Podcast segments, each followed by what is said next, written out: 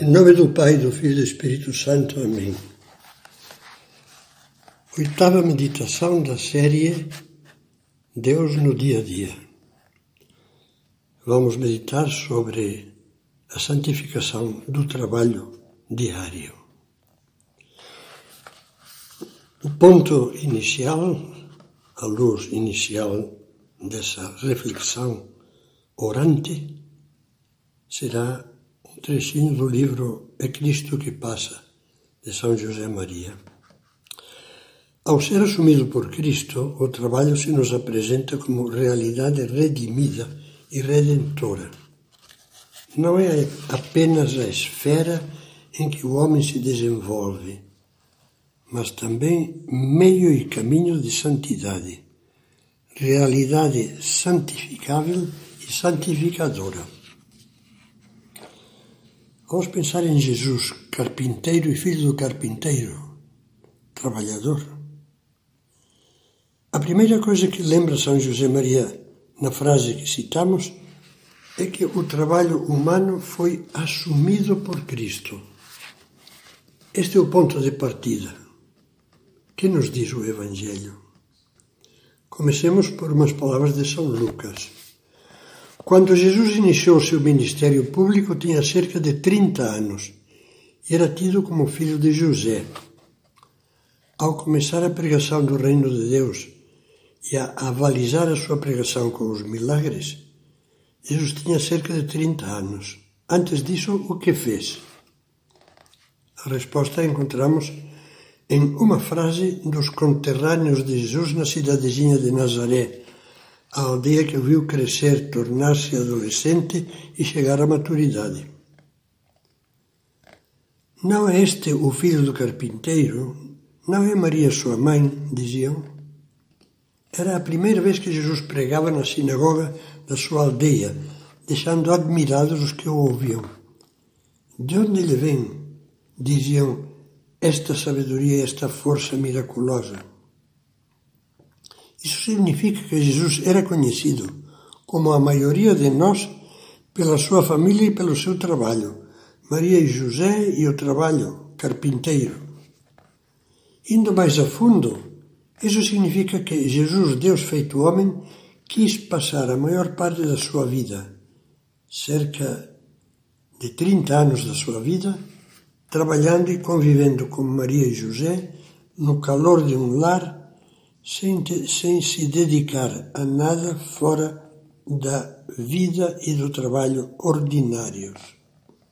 Sim, o próprio Deus, o Verbo encarnado, assumiu o trabalho humano e a família e os transformou em vida e experiência sua, em algo de divino e, portanto, em realidade santa. Por isso entende-se que São José Maria, inspirado por Deus, proclamasse sempre que o trabalho é, como citávamos acima, meio e caminho de santidade, realidade santificável e santificadora. De forma sucinta, dava aos seus filhos este lema. A nossa vida pode se resumir dizendo que temos que santificar a profissão, santificar-nos na profissão e santificar os outros com a profissão. Comecemos pelo primeiro ponto, santificar a profissão. Como você acha que foi o trabalho de Jesus na oficina de José? Sem a menor dúvida, foi um trabalho bem feito, acabado com carinho. Imitar nisso Jesus é a primeira condição para santificar o trabalho, fazê-lo bem, com a maior perfeição possível, dentro das nossas limitações, transformando assim em uma obra digna de ser oferecida a Deus. Você acha que daria para falar de amor perante um trabalho marretado, despachado às pressas, incompleto, defeituoso? Jesus colocava muito amor no trabalho porque, naqueles 30 anos de vida oculta, via nas tarefas diárias a vontade do Pai, que, como ele dizia, está comigo e não me deixou sozinho, porque faço sempre o que lhe agrada. Com isso, desvenda-se para nós outra luz sobre o trabalho santificado. fazê-lo sempre na presença de Deus que está aqui, que me vê e que me ouve. Ao dedicarmos ao trabalho em qualquer momento, podemos escutar o Senhor que nos diz no íntimo da alma: Cuida bem disso.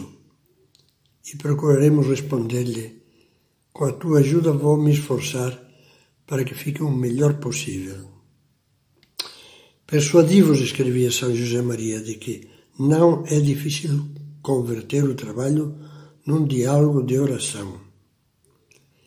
É só oferecê-lo a Deus e pôr mãos à obra, já que Deus nos escuta e nos alenta.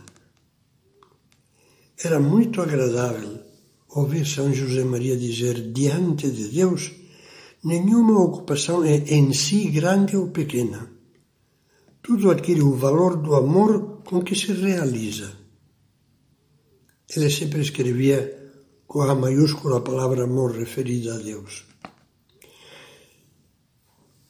Quando visitava a Universidade de Navarra, da qual era fundador e grande chanceler, comentava com alguma frequência que se alguém lhe perguntasse qual era o trabalho mais importante naquela universidade, não saberia dizer se era o do reitor, e ele brincava e dizia o, o reitor magnífico e estupendo, era o do reitor ou a da mais simples encarregada da limpeza.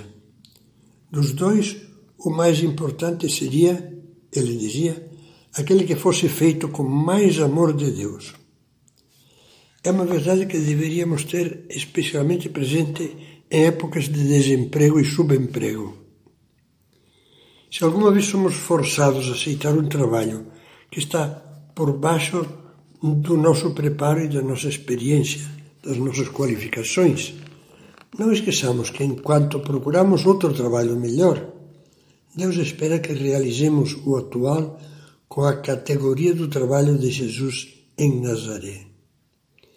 Minha mãe, dizia o poeta Charles Peguy, empalhava cadeiras com o mesmo espírito com que os antigos construíam as catedrais. O cardeal Albino Luciani, pouco antes de ser eleito como Papa João Paulo I, o Papa do Sorriso, escreveu uma nota biográfica sobre São José Maria na revista Il Gazzettino de Veneza fazia eco aos ensinamentos de Monsenhor Escrivá e dizia: É lá, bem no meio da rua, no escritório, na fábrica, que nos fazemos santos desde que cumpramos o nosso dever com competência, por amor de Deus e alegremente, de forma que o trabalho cotidiano não se torne o trágico cotidiano, mas antes o sorriso cotidiano. Podemos resumir esta meditação com a seguinte frase de São José Maria: A dignidade do trabalho baseia-se no amor.